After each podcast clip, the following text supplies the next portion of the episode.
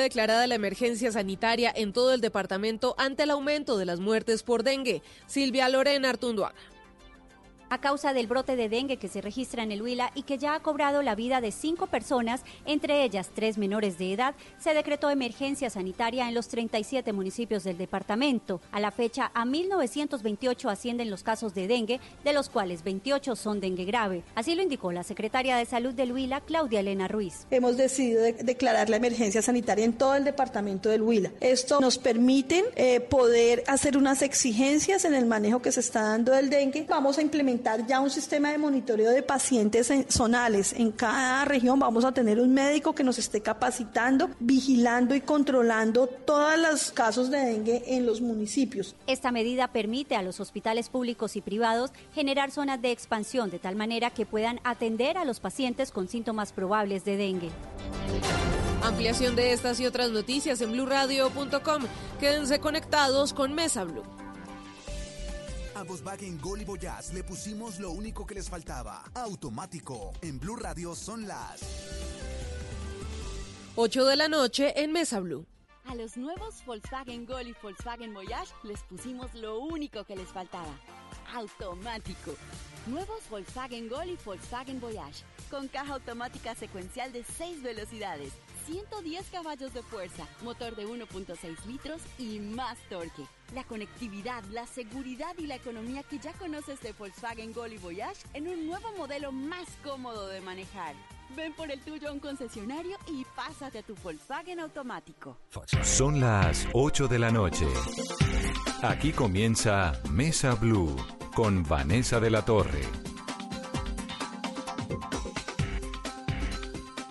8 en punto, 8 y un minuto ya. La noticia que le está dando la vuelta a Colombia hoy tiene que ver con la boldenona, que es la sustancia que ha puesto en jaque a muchos deportistas colombianos, y la gran buena suerte para Robert Farah, quien actualmente es el número uno del ranking mundial de dobles de tenis y se va a reintegrar a la competición internacional después de que la Federación Internacional de Tenis, que es la ITF, declarara que él no le cometió una falta al régimen de control de dopaje con esa muestra que entregó Carolina en octubre del 2019.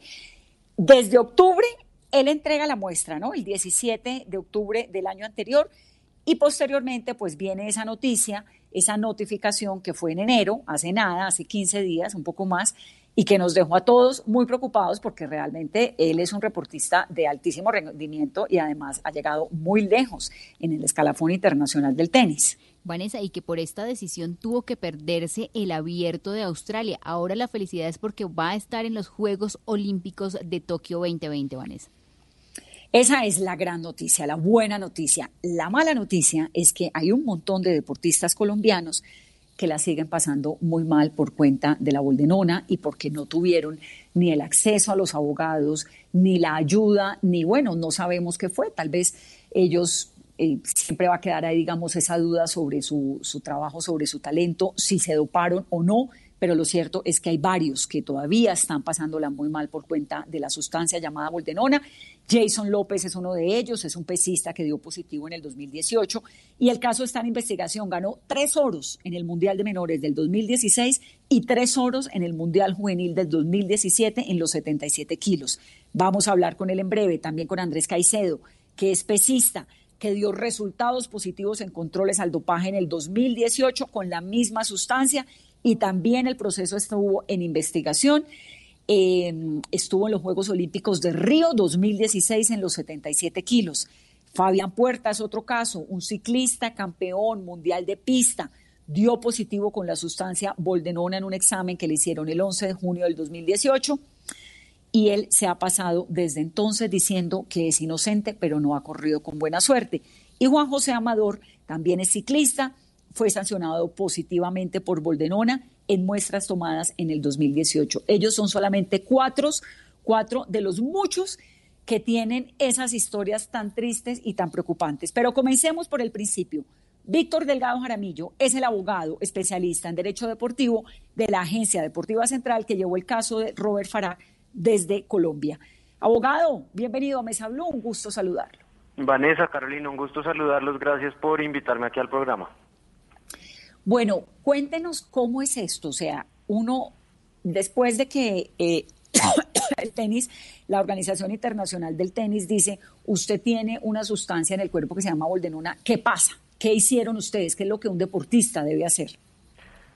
Bueno, normalmente eh, los deportistas se angustian y se angustian mucho y se angustian con toda la razón. ¿Por qué? Porque las faltas de los deportistas al régimen al control del dopaje, sin entrar en mucho detalle, inician en los dos y la gran mayoría son por cuatro años. ¿Cuál es la idea de esto? Que los deportistas se tengan que someter a inevitablemente perderse los siguientes Juegos Olímpicos. Eh, entonces, cuando un deportista ve eso, queda eh, pues bastante abrumado, queda asustado y no sabe qué hacer. En el caso pues de Robert y de otros deportistas que, que hemos tenido la, la bendición de poder encontrar temprano, lo primero que hacen es buscar asesoría porque muchos de ellos mm, pierden el apoyo que tienen de los patrocinadores que pues que tenían en su momento. Eso les complica muchísimo más porque pues ahorita están en un mundo en el que no entienden nada y además de que están en ese mundo pues toca pagar unos honorarios eh, abrir la, la muestra B costear los, pues, los, los exámenes que se tengan, los exámenes técnicos que se tengan que hacer para soportar la defensa. Entonces, eh, se ven también como inmersos en una cantidad de pagos y en una cantidad de situaciones que son incómodas, que los saca de su, de su zona de confort y que amenazan con su, con su carrera. Entonces, ¿qué es lo que nosotros le recomendamos a un deportista, que en este caso pues fue lo que pasó, es contactar a un abogado experto. Eh, eso es lo primero que toca hacer antes de iniciar cualquier tema con el proceso. Normalmente esto se maneja una comunicación cruzada pues con las eh, agencias internacionales, bien sea la Federación Internacional de Tenis eh, o la Federación Internacional de Ciclismo. Eh, muchas veces la, la UADA, que es la Agencia Mundial Antidopaje, pues interviene dentro de esto, toca hablar con los laboratorios. También hay una cosa que es que pues es abrumadora para los deportistas es que no todos los deportistas hablan inglés, entonces toca mantener comunicaciones en inglés o en francés, entonces eso es también una de las dificultades que hay. Pero lo primero que hay es comunicarse con el abogado.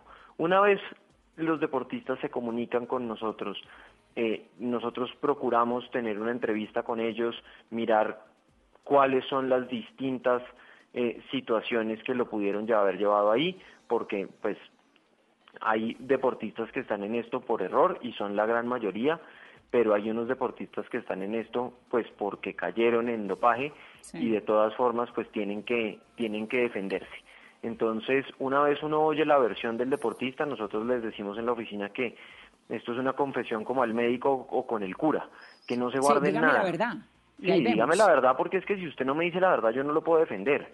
¿Y cuántos deportistas aceptan la verdad? Decirlo, ¿es, ¿es fácil aceptarlo o es decir, mire, o sea, qué tan usual es? Mm, para los casos que nosotros hemos manejado de deportistas que sí han, que, que nos han aceptado, que han consumido sustancia, lo han hecho muy pronto, quizás en esa entrevista que yo les comento, porque porque es plantearles un panorama, es, un, es plantearles un panorama muy árido, es decir, mire, en este momento no está sancionado, pero lo van a sancionar provisionalmente y va a tener cuatro años encima si no dice una coma. Además de eso, normalmente lo conjugan con una sanción económica muy importante, que es en euros, en dólares o en francos suizos. Entonces, mm. ahí ya la cosa eh, se, se pone cuesta arriba y los deportistas empiezan a aflojar un poco. Mm, yo le podría decir que del 70% de los deportistas o el 80% quizás que llegan a la oficina están contaminados por algún de por alguna por algún medio, por comida, por suplementos, por sustancias. involuntario. Señora? O sea, involuntario, un dopaje involuntario, involuntario. correcto. Y el 20% será dopaje voluntario y a sabiendas de la situación y luego entonces ustedes cómo hacen para explicarle a las organizaciones internacionales, porque uno diría, bueno, debe haber tantos casos similares en el mundo que no necesariamente le ponen atención a uno más que al otro. O sí, bueno, el caso de Robert Farah, pues es que es campeón mundial, ¿no? Claro, pero, pero ¿cómo hacen? Eso, es inevitable. ¿Cuáles son las pruebas que llevan? Uno que lleva, dice, no, mire, realmente se comió una vaca y lleva eh, un testimonio del ganadero, ¿o cómo lo prueban? Es decir, ¿cómo prueban una inocencia de ese tamaño? Es inevitable que casos como el de Robert Fara pues se, se, resuelvan con una prontitud muchísimo más, eh, o sea, pues con una agilidad muchísimo, muchísimo más grande que, que para otros deportistas. Tristemente, no debería ser así. Para mí, pues obviamente, eh, un, un cliente es un cliente, un deportista es un deportista y, y, y, cada uno cada uno tiene su angustia. Y, y pues o sea que, que las que las federaciones internacionales no, no nos resuelvan pues obviamente aumenta la angustia aumenta el afán el deportista cada vez se pierde más más eventos entonces ahí está la gran dificultad. Pero una vez nosotros miramos que el deportista por qué llegó a nosotros toca analizar varias cosas. Primero, el origen de la sustancia. De, dónde pudo haber venido la sustancia? Si es un esteroide eh, aceptado para uso humano o es un esteroide autorizado para uso en animales. Si es en animales, ¿para qué animales? Si, por ejemplo, y esto es una cosa que la gente tiene que saber, la boldenona, la boldenona es un problema, pero la boldenona no se puede en ningún caso satanizar porque la boldenona, incluso el cuerpo humano, el cuerpo humano masculino, tiene la capacidad de producir boldenona endógena. Eso quiere decir que dentro del organismo, sin necesidad de que medie eh, un agente externo, se produzca esa sustancia, porque la boldenona es muy parecida a la testosterona. Entonces, en este caso, por ejemplo, o en los casos de boldenona, toca determinar si esa, si esa sustancia vino de afuera o se produjo adentro. Eso es lo primero. Ya vamos a hablar, ya vamos a hablar, eh, abogado, con Jorge Marín, que es toxicólogo clínico y que es el presidente de la Asociación de Toxicología Clínica Colombiana, para que nos explique eso, lo en particular lo de las sustancias. Yo quisiera que usted me explicara un poco más el proceso. ¿Eso es como un juicio? ¿Un juicio internacional? Eso es un juicio internacional, sí, señora. Entonces, lo primero ¿Con que un pasa tribunal? es... El, el, de, normalmente sí, el de Robert no fue así. ¿Por qué? Nosotros logramos levantar junto con el equipo de abogados en Estados Unidos, una cantidad de pruebas muy importante para demostrarles a la Federación Internacional de Tenis que no había mérito, eh, y esto lo voy a poner en, en términos como de abogado colombiano, que es no hay mérito para acusar, no hay mérito para continuar esto y que vayamos a un tribunal independiente, no hay necesidad de incurrir en unos costos que son altos eh, tanto para el deportista como para la federación, para que éste decida la suerte de los deportistas. Normalmente, ¿qué pasa? Esto es un problema, a mi manera de ver, y es que, la, por ejemplo, en el ciclismo, la UCI, que es la, Unión Ciclista, eh, Ciclista Internacional, es quien investiga y quien eh, hace el juicio a los deportistas. Entonces ahí está como ese doble papel de, fiscal y juez que a mí no me parece que sea beneficioso para los deportistas en ningún caso. En el caso de Robert iba a ser distinto y en los casos de los atletas eh, por, por IAF, por la Federación Internacional, eh, también se maneja diferente porque se contrata un tribunal independiente que tiene sede en Londres, que se llama Sports Resolutions, que tiene unas listas, que es como un tribunal de arbitramento, que tiene unas listas de árbitros pues supremamente calificados eh, para que para que sean quienes diriman esta controversia. y si uno no está de acuerdo con el resultado de ese tribunal, con el fallo, con la sentencia, ¿uno puede apelar a quién? Apela al Tribunal Arbitral del Deporte con sede en Lausana, Suiza. No, no, no. Ah, este, es un, este, es, un, tribunal que, es, que se llama el Tribunal Arbitral del Deporte, tiene sede en Lausana, en Suiza. Eh, es un tribunal Entonces, ¿el primero es en Londres? Es en Londres, en este caso, en este caso, para el caso de Roberto hubiera sido en Londres eh, y la decisión se puede apelar. Esto es una advertencia que les pues que toca hacerle a los oyentes y que es importante que la gente sepa. La decisión de Robert en este momento es final. ¿Por qué? Porque Robert ya la ITF dijo no hay eh, no hay mérito, no hay necesidad de continuar con esto, no vemos que aquí haya una falta al régimen de control del dopaje. Pero en la parte de abajo de la resolución hay una hay una, una parte que dice que la Asociación Nacional de Control del Dopaje, en este caso el Ministerio, y ellos citan a Coldeportes, pero el, el Ministerio, eh, o la, la Agencia Mundial Antidopaje, la, la WADA, como la llaman por sus siglas en inglés, pueden apelar esta decisión al Tribunal Arbitral del Deporte. El Tribunal Arbitral es esa sede que les digo que es definitiva, final, con sede en Suiza, en donde se resuelven los casos más grandes del deporte eh, a nivel mundial, tanto temas de dopaje como temas de transferencias de futbolistas, de pagos a agentes, eh, de muchas cosas. Entonces, ese es el tribunal que definiría en cualquier caso la última instancia de cualquier proceso disciplinario. ¿Y por qué en, en, el caso de otros deportistas colombianos ha sido tan difícil la defensa? Porque tenemos casos de ciclistas, pesistas y hasta futbolistas. Carol, pues, Carolina, ¿y sí, ¿Carolina me dijiste? Sí, sí, eh, me, ahí sí no me atrevo a, comentar con, con lujo de detalles porque no conozco los casos.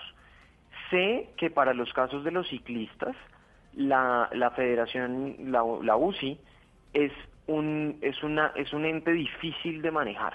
Es un ente casi letárgico que toca apoyar, que se demoran en mandar los correos, que es poco proactiva. Eh, no sé si los casos puntualmente tengan alguna dificultad porque mm, no estoy involucrado en ninguno de los que de los que nombraste, pero pero sí por otros casos que hemos manejado sé que la UCI son amigables pero son problemáticos. Eh, entonces pues uno no quiere que lo traten bien sino que le resuelvan. Entonces, eh, en el caso de Robert Farah, que fue el caso que ustedes llevaron, no me dijo cuáles son las pruebas que llevaron. La defensa, ¿qué fue exactamente lo que presentaron para que fuera tan rápido y tan exitoso ese fallo? Mm, mira, de acuerdo, pues respetando la confidencialidad, pero te puedo, te puedo contar un poco a grandes rasgos qué fue lo que pasó. Lo que se hizo fue intentar llevar la cadena hasta lo más atrás posible.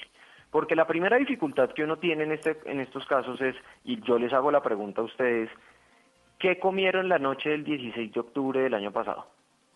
No, pues ni idea. Ni idea.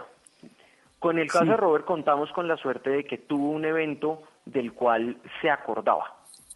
Tuvo un evento, no iba a Cali hace mucho tiempo, se reunió con gente cercana a él, hay fotos del evento, eh, chats y demás, entonces se acordó que dijo, fue madre, eso fue después de tal día, pues de tal, de tal reunión. Entonces, con base en eso, miramos el menú que había, que se había consumido ese día. Y dijimos, listo, perfecto, aquí hay carne. ¿Dónde se pudo haber comprado la carne? Listo, la carne se compró en un supermercado. Listo, perfecto. Señores supermercado, ¿de dónde vino esta carne? Esta carne vino de X frigorífico. Listo. De este frigorífico, ¿a quién le provee? Listo. De estas ganaderías. ¿Es probable que haya venido carne contaminada? Ok, vamos a, las, a los entes reguladores a mirar. ¿La boldenona está prohibida, está permitida en Colombia? Pues, ¿está, ¿está, prohibida en Colombia? No, por lo tanto está permitida. Perfecto. Hay una resolución del Ministerio de Salud que regula cuál es el excedente de boldenón, de, pues de, de esteroides anabólicos y de medicamentos que puede haber en la carne destinada a consumo humano. ¿La boldenona está ahí? No, no está ahí. ¿Eso qué quiere decir? Que si la boldenona se puede usar y no se controla el residuo, eh, el residuo final y el residuo se controla en músculo, en orina, en hígado y en hueso. Si no se controla, eso quiere decir que, pues, entre comillas, hay eh, canilla libre o una cantidad, o sea, hay posibilidad de que la carne esté contaminada, porque no hay ninguna sanción para la carne que lo esté. Entonces, o sea que sí llegaron, sí llegaron al ganadero. No, no pudimos llegar al ganadero puntual porque porque fue imposible. O sea, llega, cuando llegamos cuando llegamos a lo más atrás, llegamos a un muestreo de eh, unos 16 o 18 ganaderos, eh, pero no pudimos confirmar, o sea, no, no sabíamos que esa que ese lomo vino de esa finca. Fue imposible. entonces, entonces el argumento fue más como hacia, hacia eh, los permisos de la boldenona en los productos cárnicos colombianos. Claro, porque es que aquí hay una cosa que, debemos aclarar y como es imposible, primero es muy difícil que, nos, pues, que el deportista se acuerde, salvo circunstancias muy específicas, que comió ese día. Pero además de que es muy difícil, hay una situación que lo complica aún más. La carne, supongamos que el control del dopaje se le hicieron al deportista Juan Pérez y Juan Pérez sabe que comió carne eh, pues la vaca ya se murió, Juan Pérez ya digirió esa carne y ya la expulsó. Entonces no hay forma en la que se pueda probar que esa carne que él comió era la que estaba contaminada o no. Para eso, el Código Mundial Antidopaje dispone de una herramienta que se llama la balanza de probabilidades. Entonces es lo que toca demostrarle al tribunal o a la persona que va a tomar la decisión es que es más probable que lo que nosotros les estamos diciendo haya ocurrido a que el deportista se haya dopado. Esa es, ese, ese es el, el principio fundamental. Entonces, retomando con el hilo de la defensa, con toda esta, con toda esta cantidad de pruebas que logramos eh, recopilar, nosotros vamos a, a, la ITF y le decimos, mire, lo que pasó fue esto. Esta es, esta es la línea del tiempo, esta es la historia. Eh, aquí usted puede ver que se, se certifica esto, esto, esto, la boldenona está permitida en Colombia, la boldenona es de uso común en Colombia, mm, además tiene unos usos muy particulares porque eh, es conocido entre la industria que la utilizan con inyecciones intramusculares en, en el anca de las vacas normalmente cuando la utilizan, entonces pues eso es chuzar el, corte más caro de la vaca, la punta de anca, pues, o sea, cuando uno ve la anatomía de la vaca, está la punta de anca, el morrillo arriba y el, el lomo y el solomillo ahí en, la mitad. Usted se hizo un curso profundo de carne, pero ¿lo tenía o lo hizo para este caso? Eh, lo tenía, pero el, eh, pero la, el primero, la versión 2 y 3 me tocó hacerlas. el upgrade. sí, eso sí fue, el one on one ya lo tenía, pero los siguientes fueron llegando.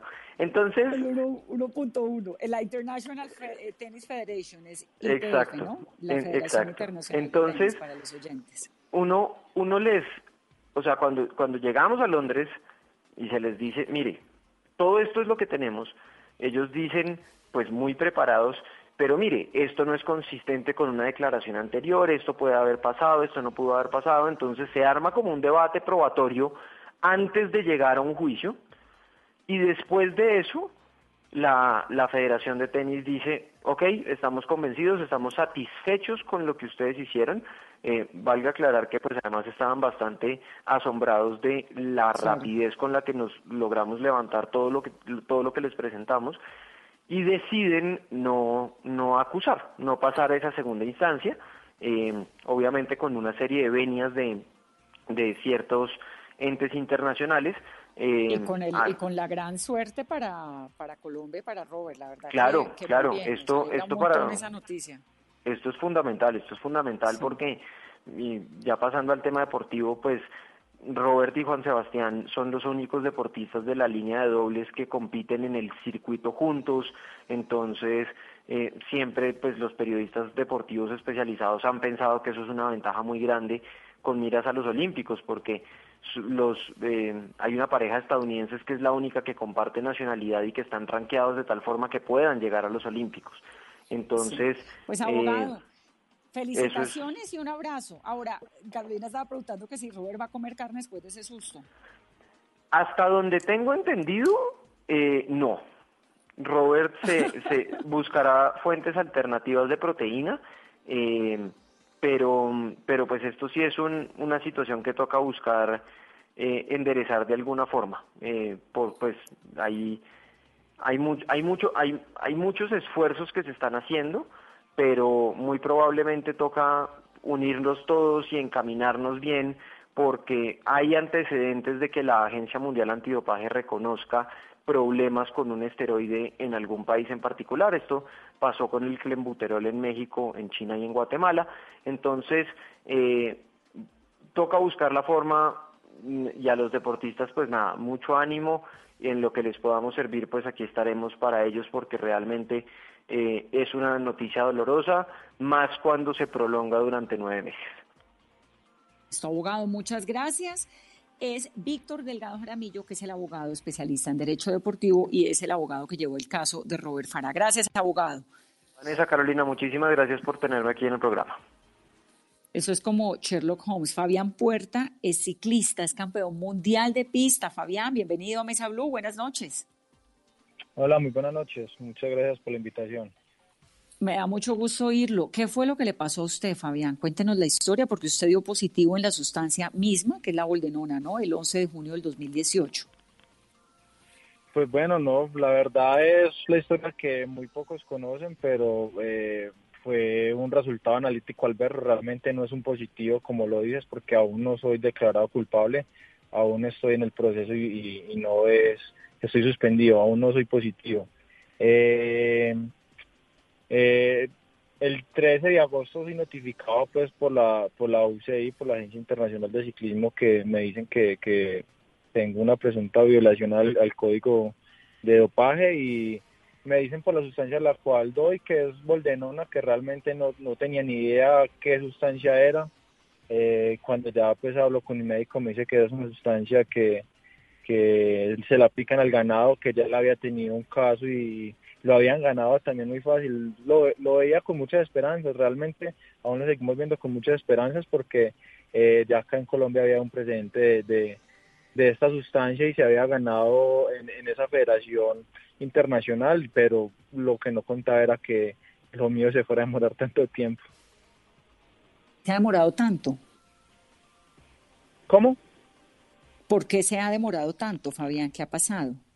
Bueno, como, el mismo abogado ahorita lo decía, eh, realmente la UCI se toma sus tiempos, eh, es complicado. Nosotros llevamos 18 meses tratando de, que nos den una, solución y que nos den una respuesta y, no pasa nada. O sea, ellos son, se, tardan demasiado. Eh. A mí para, para tener una respuesta después de que presenté mis, mis, mis pruebas, se demoraron seis meses en darme una respuesta. Entonces ellos son demasiado lentos con eso, la verdad, no responden correos, no responden llamadas. Eh, no es lo mismo la, Federación Internacional de Tenis eh, que la, de ciclismo, o sea, el, ciclismo es el ojo del huracán del doping. ¿Cuántos casos de dopaje puede tener la Federación Internacional de Tenis? No sé, no sabría decirte un número, ¿cierto? Pero es muy poquito lo que vos ves en la noticia que haya un tenista dopado. Entonces realmente también eso, eso, eso puede ayudar a que la, la UCI sea también más, más lenta porque tiene más casos al año que una federación de tenis. Fabián, y desde la Federación de Ciclismo Colombiano, el Ministerio del Deporte, ¿a usted lo han ayudado para tratar de agilizar? Porque pues si la defensa y el proceso ha sido tan lento, eh, ¿buscar alternativas? No, la verdad no, la verdad no he recibido ayuda de, de ninguno de estos también porque en parte la federación en algún momento salió a expresar eh, que estaba conmigo, que creían en mi inocencia, pero lo, primero que recibieron fue un comunicado de la UCI diciendo que tenían que estar al margen de eso, que si volvía a suceder algo así con algún otro deportista, eh, les iban a quitar el, el aval a la, federación, entonces realmente también están impedidos. Eh, por parte del ministerio, no sé, la verdad, ni siquiera me dijeron que iba a estar ya por fuera del deportista apoyado. Eh, nunca me dijeron cómo tenía que afrontar este caso de dopaje si no hubiera sido por un médico, Luis Eduardo Contreras, que trabaja en Indeportes Antioquia, la cual es la única entidad que me ha dado la, mano y me ha apoyado 100%, eh, yo no hubiera sabido qué hacer. Entonces realmente, eh, aparte de que no puedan hacer nada, me parece que es muy es muy es muy duro que, que, que lo traten a uno de esa manera porque uno uno uno entrega una vida por un país, por por un deporte y, que ni siquiera te expresen qué caso llevar, cómo hacerlo, es, demasiado duro. Por supuesto, pero además porque es que usted es, lo repito para los oyentes, ciclista campeón mundial de pista, ¿no? Tiene una calificación de altísimo rendimiento, campeón mundial de pista. Ahora que hay Ministerio del Deporte, con suerte un poco se puede organizar más ese proceso. Dígame una cosa, Fabián, no me quedó claro cómo fue que terminó apareciéndole Boldenón a usted. ¿Usted cuál es la teoría que tiene? ¿Que consumió qué, cuándo? No, es lo mismo, es lo mismo, es lo mismo que, el abogado decía ahora. O sea, uno, los abogados, uno tiene una reunión con, los abogados. Eh, yo me reuní por una eh, teleconferencia con, mis abogados. Eh, empezaron a hacer preguntas, ¿dónde estuviste la última semana? ¿Qué has comido la última semana? Eh, entonces realmente cuando uno empieza a ver y ve que es una sustancia que, entra por, por el ganado, pues por la carne, eh, el día anterior yo hice un asado en mi casa y pues, tenía obvio, uno consume carne, ¿cierto? Entonces ahí está. Eh, que no es como la gente dice que te tenés que comer dos vacas o tres vacas para que salgas contaminado. O sea, eso es ignorancia, la verdad. Realmente hay un estudio que, que, que dice que con 150 gramos puedes estar contaminado en tu cuerpo, sino que es lo que te digo, realmente es mucha ignorancia en este tema porque realmente no creemos que eso pueda suceder y que eso le pueda suceder a los deportistas, que realmente no debería ser así, que esto es una sustancia que realmente es libre en Colombia, que tampoco debería ser así porque ya se ha visto que hemos estado muchos deportistas perjudicados en este caso, que es algo que ya se tiene que tomar medidas contra esa sustancia, o controlarla, o, buscar otras medidas alternativas para que el ganado gane un buen peso no necesariamente con esto y que tanto nos ha perjudicado a los deportistas. Afortunadamente Robert está ahorita libre puede competir en los Juegos Olímpicos, pero por ejemplo, que en mi caso, o sea, yo estoy parado, no sé cuándo puede hacer, eh, los otros deportistas que también están suspendidos, entonces realmente es una situación realmente muy difícil para uno como deportista. Fabián, ¿y cuántos gramos de boldenona lograron identificar que había en su cuerpo? Bueno, realmente, para serte sincero, no tengo ni idea. Yo solamente sé que yo vi el correo electrónico donde decía que era que, había dado por estas sustancias, más ni siquiera supe leer cuál era la sustancia bien.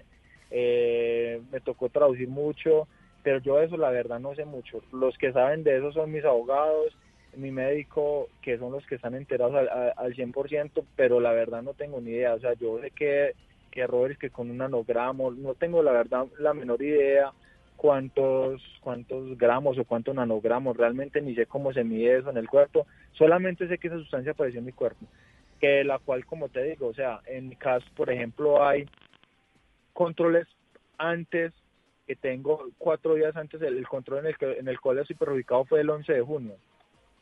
Y yo tengo controles del 4 de junio, del 28 de mayo y todos negativos. Tengo controles del 24 de junio donde doy negativo, tengo controles de julio donde también doy negativo. Entonces tengo controles antes y después donde doy negativo, solamente doy eh, con el resultado analítico al verso el 11 de junio. Entonces realmente no es una cosa que yo haya hecho porque si no esos controles antes y después también tendrían que estar afectados. Pues Fabián, nosotros vamos a seguir muy pendientes de su caso. Esperamos que ahora que hay un Ministerio del Deporte en Colombia, los apoyos aumenten y que en algún momento, muy pronto, podamos dar la buena noticia de que usted regresa a la competencia internacional. Le mandamos un abrazo muy grande desde Mesa Blue y gracias por contarnos su historia, Fabián. Bueno, no, muchas gracias a ustedes. Es Fabián Puerta, ciclista campeón. Vamos a hacer una pausa rápidamente en Mesa Blue y al volver, Jorge Marín, el doctor toxicólogo que nos va a explicar esta sustancia y las otras, la diferencia entre el dopaje y un accidente, qué tan usual es, lo que acaba de decir Fabián, que el ciclismo es el ojo del huracán del doping, todo eso en momentos aquí en Mesa Blue. Ricarina, Ricarina, Ricarina, es la harina que me fascina. Ricarina, Ricarina, Ricarina, es la harina De las mejores cosechas del más puro trigo importado, traemos a su mesa Ricarina, la harina fortificada con vitaminas B1, B2, hierro, niacina, ácido fólico y todos los nutrientes que hacen las delicias de sus platos preferidos. Trabajamos pensando en usted.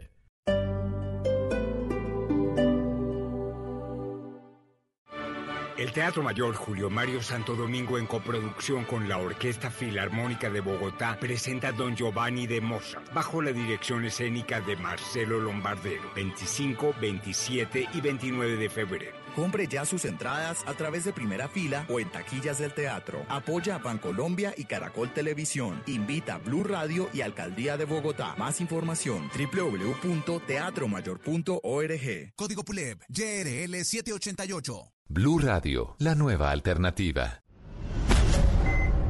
Quibdó en cuidados intensivos. El abandono durante décadas intensifica la crisis social y sanitaria en uno de los departamentos más pobres y olvidados del país. En Meridiano Blue, Uriel Rodríguez le pone la lupa al viacrucis que padecen los chocuanos para ser atendidos en hospitales y centros de salud, solo en Blue Radio y bluradio.com. la nueva alternativa.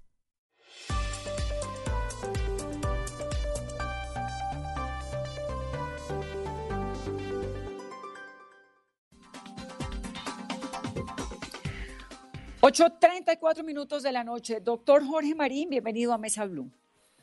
Vanessa, muy buenas noches, gracias por invitarme. Pues le voy a confesar que estoy aquí un poquito impresionada, ¿no? Porque uno tiende obviamente a creerle a todos estos muchachos, a todos estos deportistas, y uno no se alcanza a imaginar que alguien en una liga internacional de estas dimensiones, a estas alturas además, eh, diga, bueno, me voy a dopar. Y quiero tal vez comenzar por ahí. ¿Qué tan usual es el doping para los deportistas hoy en día? Pues Vanessa, ¿qué te digo? lastimosamente es algo que se vuelve muy frecuente. Eh, lastimosamente con el advenimiento de gimnasios y de un montón de, disciplinas, muchos deportistas están optando por esta alternativa, incluso sabiendo que podrían tener grandes repercusiones. Hablar de un porcentaje específico se hace complicado porque como es algo ilegal, es algo que ellos saben que los pueden sancionar, entonces muchas personas no lo van a admitir pero es algo que frecuentemente ocurre. Obviamente sabemos que los deportistas, sí. no, y, se dopan con qué? Ah, bueno, frente al dopaje hay un montón de sustancias que pueden ser utilizadas. Dentro de ellas tenemos, por ejemplo, los esteroides anabolizantes, como el caso pues de la boldenona, pero también hay sustancias que son que aumentan la frecuencia cardíaca, el rendimiento cardiovascular. Y aquí tendríamos, por ejemplo, el isometrapteno, que es una sustancia que erróneamente ha sido determinada como dopaje. Tenemos también sustancias que aumentan la cantidad de los glóbulos rojos en la sangre, como es el caso de la eritropoyetina. Tenemos sustancias otros estimulantes y también eso depende de la disciplina. No en todas las disciplinas todas las sustancias son dopantes. Entonces, por ejemplo, una disciplina donde se necesite tener un pulso muy, muy importante, sí, que no puede mover la mano, que no puede temblar, un medicamento que logre disminuir el temblor será una sustancia dopante. En otra disciplina donde se necesite un alto rendimiento, una gran explosión para hacer una carrera, para correr, se necesitarán medicamentos o sustancias que puedan lograr ese efecto. Y esto me imagino que debe traer unas consecuencias para la salud delicadas, ¿o no? Claro, esto es uno de los grandes problemas que vamos a encontrar. El problema es que cuando alguien utiliza un esteroide anabolizante o cualquier sustancia dopante va a tener implicaciones en el caso ¿Qué es un esteroide anabolizante? Cuando, cuando usted dice esteroide anabolizante, que me lo ha dicho dos veces, ¿es qué? ¿Eso qué hace en el cuerpo? Bueno, un esteroide anabolizante es una sustancia que es capaz de aumentar la masa muscular. Entonces, estas sustancias, que son esteroides anabolizantes como la boldenona, son capaces de hacer que el músculo crezca mucho más. Y al crecer mucho más el músculo podría mejorar la fuerza o el rendimiento. Entonces, esos son los esteroides anabolizantes que tienen muchos inconvenientes. Y esto es lo que muchas veces muchos deportistas o personas que lo hacen sin conocer no, no tienen en realidad el panorama de lo que puede ocurrir. Se asocian a compromiso en la función renal, daño de la función del riñón, alteración a nivel hepático, el hígado se inflama, alteraciones cardiovasculares. Y muchas de las personas que utilizaron, por ejemplo, en la década de los 80 y 70, este tipo de sustancias terminaron con infartos frecuentes, con falla cardíaca, e incluso con accidentes cerebrovasculares. Entonces, impactos a nivel de riñón, a nivel del hígado, a nivel del corazón, a nivel neurológico, se han asociado, por ejemplo, a demencia tras el uso crónico de estas sustancias y alteraciones en la electricidad, especialmente del corazón. Doctor, ¿y estas sustancias son de venta libre o hay alguna restricción y cuánto pueden costar? ¿Se consiguen fácil? Bueno, lastimosamente eso es otro de los grandes problemas. ¿sí? Muchas de esas sustancias son reguladas en algunas partes, pero en otras partes se pueden conseguir sin ningún problema y esto encontramos que por ejemplo en internet se consiguen sin ningún inconveniente y se pueden comprar. Incluso en muchos gimnasios en diferentes partes del, del mundo, incluido en Colombia, se pueden conseguir medicamentos que son sustancias dopantes y que pueden utilizar las personas. Obviamente, pues un deportista de alto rendimiento eh, no debería utilizar ningún tipo de estas sustancias, pero se pueden conseguir sin ningún inconveniente por internet o incluso en muchos sitios en el país. ¿Y el efecto es inmediato o en el caso, ahora que nos explicaba de, los esteroides nabolizantes, eh, ¿Hay que consumirlos durante un tiempo o es que uno se lo toma y al otro día amanece como Pepe Cortisona? como si fuera Popeye cuando se toma la espinaca. Eh, no, no, no. Pues el efecto. como Arnold Schwarzenegger. el, efecto de los, los esteroides necesitan hacer ciclos. Son ciclos que se hacen durante un tiempo para poder hacer que el organismo mejore ese rendimiento físico, por decirlo así. Entonces son ciclos de 21 días, ciclos de 20 días, depende pues de la sustancia, las personas podrían llegar a utilizar uno de estos por esos ciclos. Entonces no es inmediato, si eso necesita utilizarlo durante mucho tiempo, claro que depende de la sustancia. Por ejemplo, la eritropoyetina, que es otra sustancia que se utiliza mucho para hacer doping, eh, no necesita hacerla durante un tiempo prolongado, sino que con ciclos cortos rápidamente mejora el nivel de los glóbulos rojos. Me parece tan, me parece tan increíble pensar que un deportista de, alto rendimiento, de alto rendimiento se va va a consumir una sustancia de estas teniendo la posibilidad de que le salga en un examen. Eso me parece increíble. ¿Hay algo que contrarreste el efecto? Es decir, uno puede doparse y luego tomarse el antidopaje para que no le aparezca o algo así. Eh, ¿El borrador? No. eso no existe. ese tipo de cosas no existen.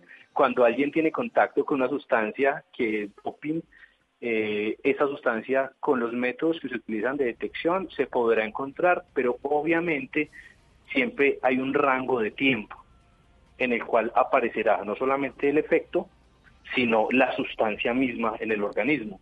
Entonces no hay algo que se pueda tomar para que desaparezca, no. Si le hacen, y por eso es que en, en dopaje se utilizan esas pruebas tan seguidas, tan frecuentes, como pues les estaba comentando hace un tiempo, hace un poco el abogado, que a un deportista le pueden hacer en un mes cuatro, cinco, seis pruebas sin ningún problema, buscando eso, si en algún momento ocurrió el contacto con la sustancia para poder detectar si hubo contacto con estas. Doctor, volviendo al tema de la boldenona, es catalogada como una sustancia S1. ¿Eso qué es según la WADA? Entonces, bueno, esto es bien importante porque la WADA, que es como la la agencia que regula a nivel internacional, a nivel mundial, cuando una sustancia es dopante o no, tiene diferentes clasificaciones de sustancias. Algunas, como les decía ahorita, serán sustancias que corresponden a adrenérgicos, o sea, estimulantes.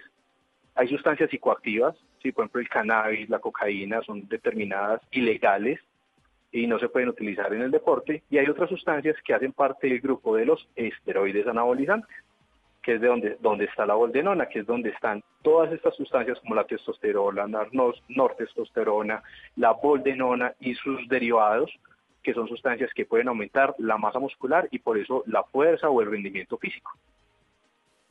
Usted nos decía ahora que las sustancias como la boldenona tienen unas consecuencias en el cuerpo complicadas, en el hígado porque lo hacen crecer, que también los músculos, pero pues tiene unas consecuencias complejas en el organismo. Y aún así, ¿es legal en el ganado que consumimos los colombianos? Pues sí, es una sustancia que en Colombia es legal en el uso animal. En el uso animal para aumentar, para aumentar el crecimiento de la masa muscular del animal. Obviamente, pues, es un, no todos los ganaderos lo usan, no todos los ganaderos lo usan, a pesar de ser una sustancia legal, no todos los ganaderos lo usan, pero pues sí se ha utilizado para mejorar el rendimiento cárnico, por decirlo así. Y obviamente como son animales que van al sacrificio, eh, la regulación en Colombia dice que se debe suspender la aplicación de dicho medicamento tiempo antes de ser llevado al beneficio, o sea, al matadero, tratando de evitar que ocurran situaciones como pues las que ya se han visto en otras ocasiones, donde la carne puede estar contaminada y generar implicaciones en el cuerpo humano. Y permanece en, en, el, en la carne, la sustancia, cuándo desaparece, cómo desaparece, en qué concentraciones entra al organismo. Explícanos un poquito porque, bueno, finalmente estamos, y le apareció a Robert Falán la carne, en la sangre por un asado, imagínense. bueno, entonces ahí, hay algo bien, algo bien importante. Sí, algo bien importante ahí es que probablemente las concentraciones que logra tener una carne cuando alguien ya la va a consumir puede que no sea suficiente para producir el efecto anabolizante, pero sí puede ser suficiente para tener un resultado positivo en la prueba de dopaje. Por eso, lo ideal y la regulación es que en el animal se debe suspender antes del sacrificio. ¿Para qué? Para que el organismo del animal pueda eliminar la sustancia antes de esta llegar al consumo humano. Dependiendo de la sustancia, hay unos tiempos. lo ideal, lo ideal es que esto no se debería, o sea, sería suspender al menos unos dos o tres meses antes de llevar el animal al beneficiario, pero obviamente en algunas ocasiones esto no ocurre. ¿Cómo es el examen de toxicología que le hacen a los, a los deportistas? ¿Eso es aleatorio? ¿Eso tiene una regularidad? ¿Quién llega? ¿Le tocan a uno la puerta de la casa? ¿Cómo funciona eso, doctor? Eso depende de la, de la disciplina deportiva. Entonces hay unas disciplinas deportivas donde las pruebas se hacen después de la competencia o antes de la competencia. El caso típico, por ejemplo, en el fútbol. En fútbol donde se hace la, la prueba después de la competencia pero pues hay, hay deportes, disciplinas deportivas, como lo está diciendo el abogado, como el ciclismo, donde la prueba se puede hacer en cualquier momento, a cualquier hora. El ciclista siempre tiene que decir dónde va a estar, si, a qué, de qué hora, qué hora va a estar en tal parte, o en cuál ciudad, o en tal, tal casa, y ahí sí pueden llegar sin ningún problema eh, los, los técnicos que son, que son los que toman la muestra, es una muestra normalmente para esto de orina. Y en esa muestra de orina se determina si está la sustancia, aunque por ejemplo en el ciclismo no solamente se toman muestras de orina, sino que también se toman muestras de sangre para mirar cómo está la hemoglobina, los glóbulos rojos, para hacer algo que, y los reticulocitos, para hacer algo que se llama como el pasaporte biológico, donde no solamente está la prueba de los tóxicos que se hacen en orina, sino los glóbulos rojos, los reticulocitos y demás, que son células de la sangre, para saber si se han ido aumentando, si se han disminuido en el tiempo. ¿Cuánto tiempo permanecen estas sustancias en el cuerpo? Digamos, después de cuánto tiempo de consumo una persona está limpia. También depende de la sustancia, es porque es que hay sustancias que duran mucho tiempo en el organismo, la boldenona es una sustancia que se demora mucho tiempo en el organismo, donde una persona incluso dos semanas o tres semanas después podría todavía tener rastros de la sustancia, y hay sustancias que pues, aparecen de forma muy temprana, por ejemplo el isometrepteno, que es un estimulante, en cuestión de días ya no va a estar en el organismo, o por ejemplo la cocaína que en cuestión de tres días ya no se va a encontrar.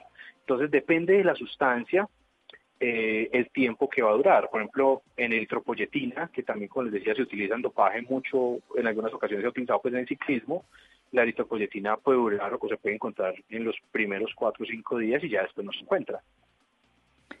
Y entonces hay como unos días de, alerta máxima donde lo ideal, digamos, para la persona que lo consume es que no le llegue el señor a hacerle la prueba. ¿No?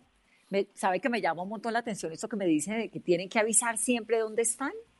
En ciclismo es así, en ciclismo, como decía el abogado, el ojo del huracán. Sí, le tocan.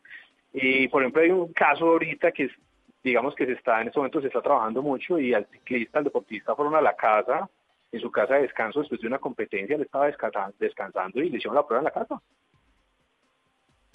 En su casa llegaron y ¿quién llega? ¿Quién va?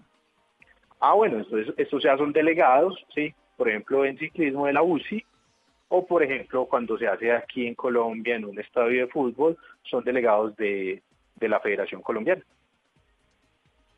¿Y esos delegados de la Federación Colombiana le pasan la información a la organización internacional? ¿Es así como funciona?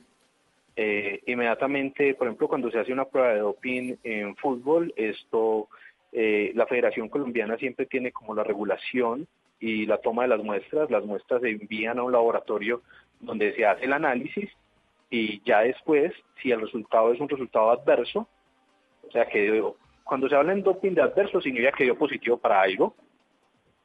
Si es adverso, entonces se dice adverso a qué, a qué sustancia, entonces se determina cuál es la sustancia y ya después de que hace la determinación, ya la federación es quien toma la decisión y notifica al deportista y obviamente se hace o se pasa pues como tal la notificación a la agencia que regule, dado la, dependiendo de la disciplina, quien esté regulando pues todos los, todo lo que es el dopaje. Ya para terminar, doctor, eh, nos estaba diciendo que la cocaína dura tres días en la sangre. ¿Qué hay de cierto esto de que el pelo guarda, en el ADN del pelo se guarda lo que uno se ha consumido en la vida? Bueno, eso es del todo cierto, es real. Eso es, un mito, en, la, No, es real, es real. ¿Ah, en, la queratina del pelo, el pelo es, realmente es una proteína y en la queratina del pelo se acumulan muchas sustancias, diferentes tipos de sustancias. Si uno estuvo en algún momento en contacto con marihuana, con cocaína, con boldenona, con un montón de sustancias que pueden ser consideradas doping o tóxicas, por ejemplo el mercurio, el plomo, eh, se puede encontrar en el pelo. ¿De qué depende? De qué tan largo sea el pelo.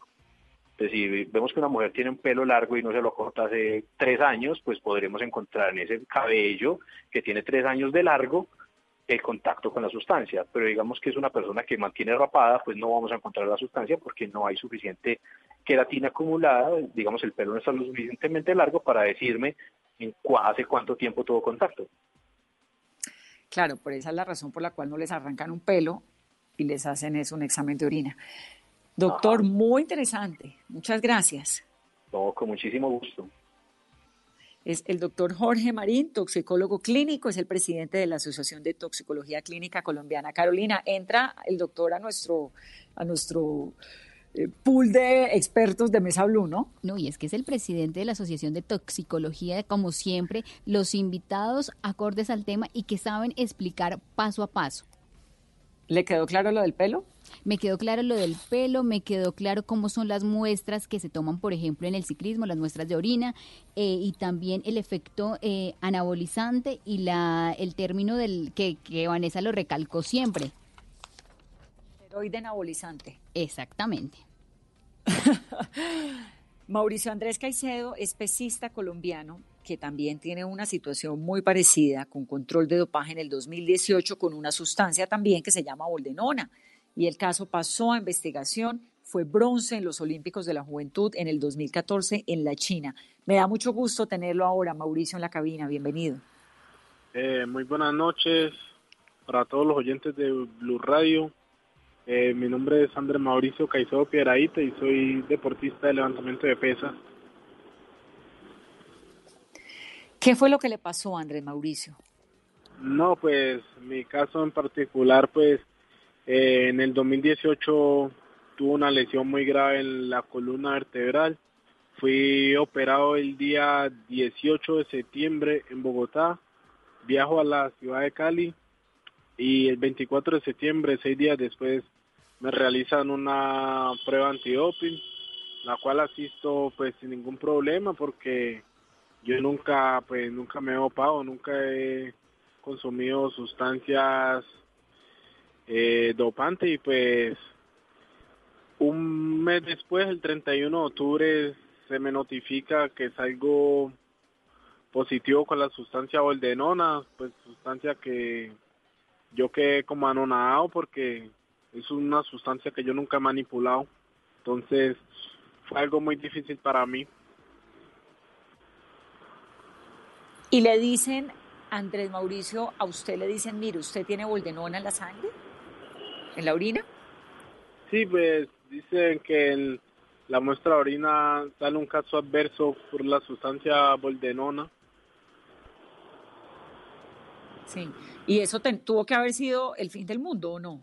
Uy, la verdad, a mí eso me dejó, ¿cómo le digo? Pues yo venía de un posoperatorio, apenas venía pues recuperándome de la cirugía de la espalda y vienen y me salen con eso, eso a mí prácticamente me destruyó psicológicamente en ese momentico, me destruyó porque yo no había hecho nada y pues yo dije, no, pues con la con las pruebas de la cirugía todo voy a poder demostrar mi inocencia y pues eso es un caso que de verdad es un caso muy largo y es eso simplemente eso poco a poco va acabando con con las ganas de pues seguir entrenando pero pues uno sigue dando lo mejor de uno ya que uno es inocente y uno siempre quiere salir adelante ¿Usted ya no entrena, Andrés Mauricio, o sí? Sí, sí, pues yo sigo con mi entrenamiento, pues no con la misma intensidad que antes porque pues uno pues dependía del deporte y ahora uno le toca salir a rebuscarse prácticamente porque uno queda sin ninguna sin ningún tipo de ayuda inmediatamente te dejan sin nada y pues ya uno tiene que pues asentar la cabeza y salir a buscar cómo se rebusca el pan de cada día. ¿Qué tanto lo han apuntado desde el Estado colombiano? Desde Coldeportes, ahora Ministerio del Deporte. No, pues el Ministerio del Deporte, pues desde Coldeporte en ese tiempo, ahorita Ministerio del Deporte, pues ya simplemente uno quedó por fuera del plan de apoyo inmediatamente, Comité Olímpico, nadie, nadie, nadie se reportó, uno, uno pues solicitó, solicitó asesoría que nos ayudaran con lo del caso, y pues no, pues simplemente quedamos por fuera de todo y pues gracias a Dios ahora Indervalle ha estado muy pendiente de nosotros, entonces pues hay que agradecer eso también. ¿Usted cree que esto de que Coldeportes y ahora el Ministerio del Deporte no esté encima de los casos de deportistas como usted se debe a qué? ¿A qué no les cree o a que no les han puesto atención? ¿Por qué?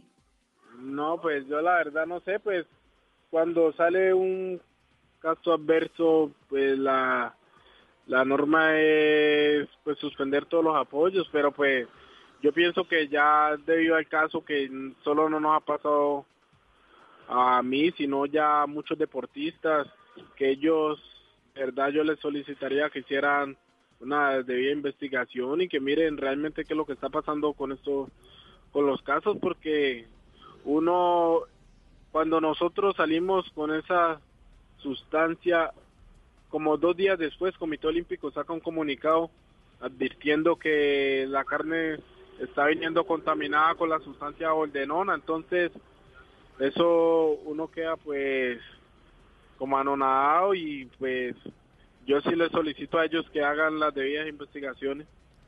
Y en su caso, por ejemplo, el proceso de la defensa lo pagó de su dinero o sus patrocinadores o cómo logró afrontar para hacer todas las pruebas o no hubo una apelación.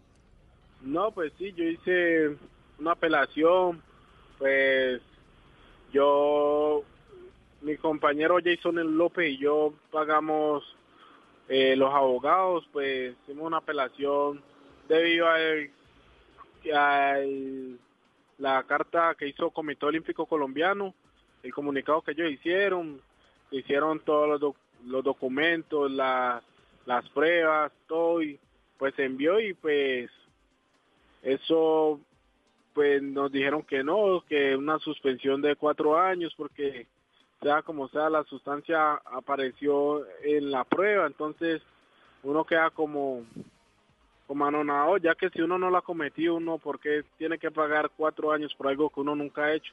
Entonces es algo que te vuelve muy difícil. Sí, ay Andrés Mauricio, me da un dolor esa historia que me está escuchando, que lo estamos, le estoy escuchando. Jason López, como les decíamos al comienzo del programa, también es pesista, también dio positivo en el 2018, también por esta sustancia que se llama boldenona. Ganó tres oros en el Mundial de Menores del 2016, tres oros en el Mundial Juvenil del 2017 y tiene exactamente la misma historia de la que estamos hablando en el programa de hoy. Andrés, gracias y un abrazo, Andrés Mauricio. Perfecto, pues eh, gracias a ustedes y pues de verdad muchas gracias por la entrevista. No, señor, aquí estamos, esta es su mesa, este es su programa y esperamos además que nos pueda seguir contando eh, los avances en su investigación y que esté todo muy bien.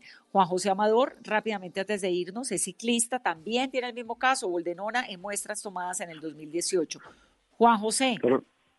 Lo escucho. Claro que sí, buenas noches a ustedes que están ahí en la Mesa Blue y a todos los oyentes. Para resumir un poco, creo que, ya todos han... Exacto. Sí, sí, ya todos han hablado acerca de la sustancia, eh, lo que hace en el cuerpo. Como tú dices, yo soy ciclista de ruta. Nosotros los ciclistas de ruta cada día intentamos tener un peso mínimo sobre la bici para poder subir rápido sobre las montañas y la boldenona lo que hace es aumentar el peso, pone los músculos grandes, o sea que esto no tiene lógica para los que saben de ciclismo que un ciclista quiera eh, inyectarse esta sustancia.